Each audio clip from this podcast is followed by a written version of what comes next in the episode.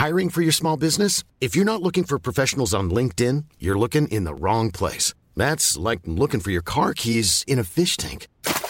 LinkedIn helps you hire professionals you can't find anywhere else, even those who aren't actively searching for a new job but might be open to the perfect role. In a given month, over 70% of LinkedIn users don't even visit other leading job sites. So start looking in the right place. With LinkedIn, you can hire professionals like a professional. Post your free job on linkedin.com slash people today.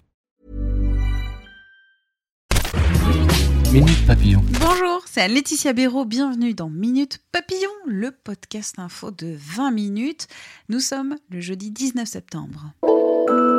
EDF, les personnels appelés à la grève aujourd'hui par l'ensemble des syndicats. Ils s'opposent à un grand projet de scission des activités commerciales et de production. Un appel aussi à des baisses de production. Elles ne devraient toutefois pas se traduire par des coupures de courant. Justice, le procès de Jean-Luc Mélenchon et cinq de ses proches a démarré ce matin. Il n'y a pas eu de renvoi.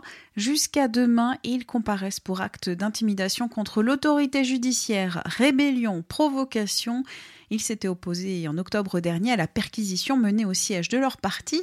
La victimisation, est-ce que c'est une stratégie politique gagnante ou risquée? C'est un article à retrouver sur 20 minutes. 2 millions d'euros de butin Vol spectaculaire au château de Volvicomte près de Paris. Les propriétaires ont été séquestrés, ligotés. Le château du XVIIe siècle, modèle du château de Versailles, est la plus grande propriété privée classée de France avec un domaine de 500 hectares. Faut-il s'inquiéter après l'explosion lundi d'un labo russe renfermant la variole et Ebola? En effet, ce centre est l'une des deux seules structures au monde à renfermer le virus de la variole. Si le scénario peut faire peur, coucou le film L'armée des douze singes, les autorités russes ont démenti toute menace de contamination. 20 minutes a quand même demandé l'avis à deux virologues. Même si le laboratoire russe en question reste en partie mystérieux, une contamination reste peu probable selon eux.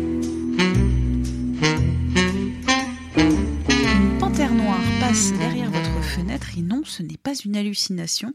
Ça s'est passé hier sur les toits d'Armentières dans le nord. Le jeune animal capturé a été confié à la Ligue de protection des animaux. La panthère venait du domicile d'un particulier qui la gardait illégalement chez lui, selon la préfecture du Nord. Le propriétaire qui a pris la fuite est recherché. Minute Papillon, le retour de l'info, c'est ce soir 18h20.